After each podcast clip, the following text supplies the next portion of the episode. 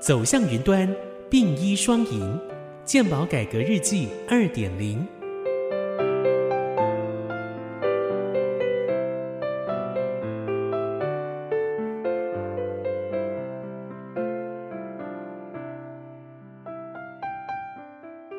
本集要跟大家分享的主题是高价药品创新支付。各位听众，大家好，我是健保署署长李博章医师。请教署长，因着医疗科技的进步，许多治疗药物推陈出新，成为病患的福音。虽然台湾全民健康保险制度让过去可能有一些病患因为药物昂贵而无法就医治疗的遗憾不会再发生，但是民众还是会有疑虑：万一有需要的时候，健保是不是会给付这种高价的药品？而支付的标准是什么？请署长为大家说明一下。其实，我们整个一个台湾的健保就是一种相当好的一个一个概念哈，等于是社会福利互相的一个照顾的一个概念哈。我们知道整个一个健保的资源呢，是大家缴健保会怎么去运用哈，所以我们要怎么样把钱用在刀口上，这是整个在当一个 CEO、当一个管理人的一个责任哈。那对每一个病人来讲。只要能够有好的一个治疗的模式给病人能够康复，这始终是一个健保署的一个信念哈。那问题就是说，我们要怎么样是知道这个钱是不是用在刀口上哦？因为每一个不同人的背景的时候，他的思考都不一定是一样的哈。那我个人自己身为医界的一份子的时候，我当然很多时候我的思考理念一定会站在病人为中心的想法去思考。我们知道每一个药品哦，随着时代在进步的时候，会被研发出来。当然，新药不断的推陈出新的时候呢，这个药到底是不是真的有它的价值哈？那这个有时候也需要一些验证哈。那我们在我们来讲，我们分成两个部分来考虑，一个就是说，哎，我们有没有钱？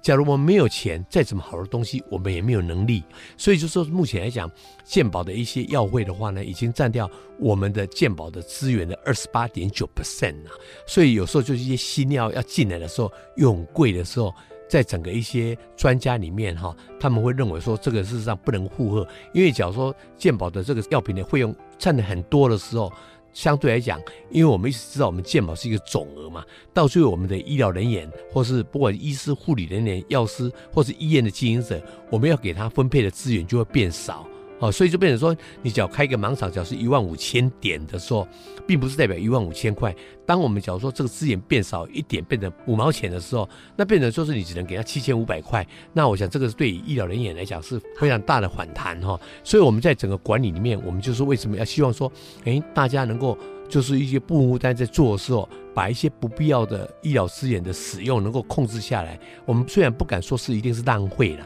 啊，不过只要有控制下来的时候呢，我们多出来的钱，我们要用在我们这个新药的部分的话，我们就有那样一个资源，这是一个概念。那另外一个就是说，哎，这些新药是不是一定是那么有效呢？因为我们知道说，最贵的药品是在癌症的用药或是一些罕病的用药哈。那当然药厂一定会跟你说这个药品多好多好。那医师也会觉得说，哎，这个病人应该用这个药啊，这个没有用这个药就会好像生命不能重来。但是健保署已经事实上针对所有的一个世界上新的药品，我们都尽量能够纳入我们的健保的给付。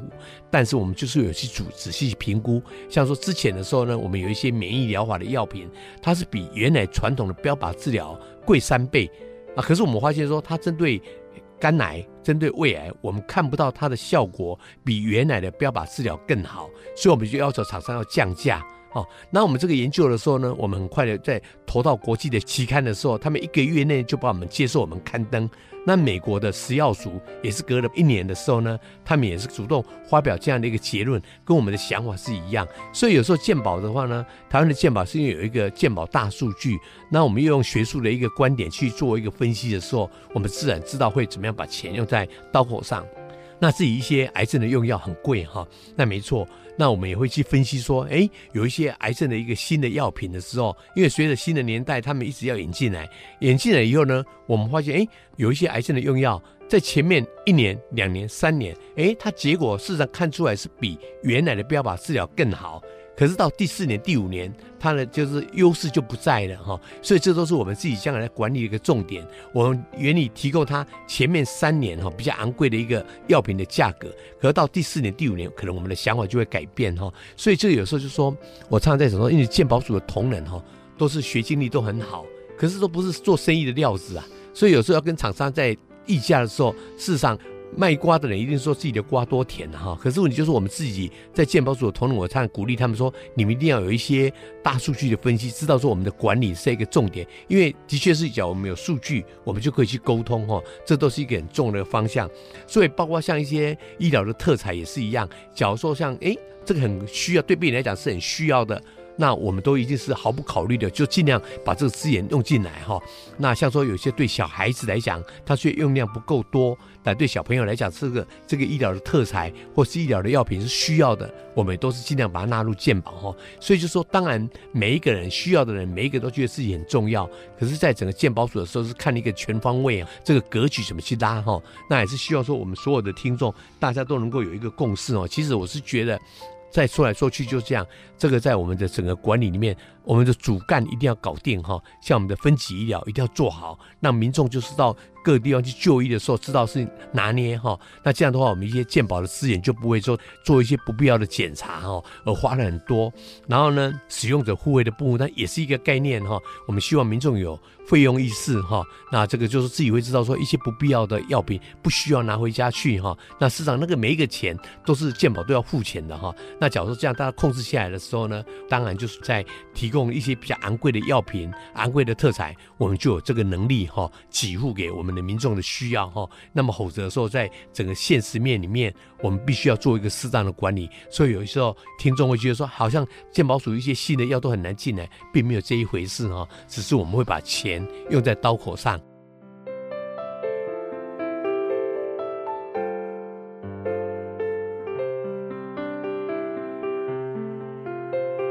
以上资讯由中央健康保险署提供。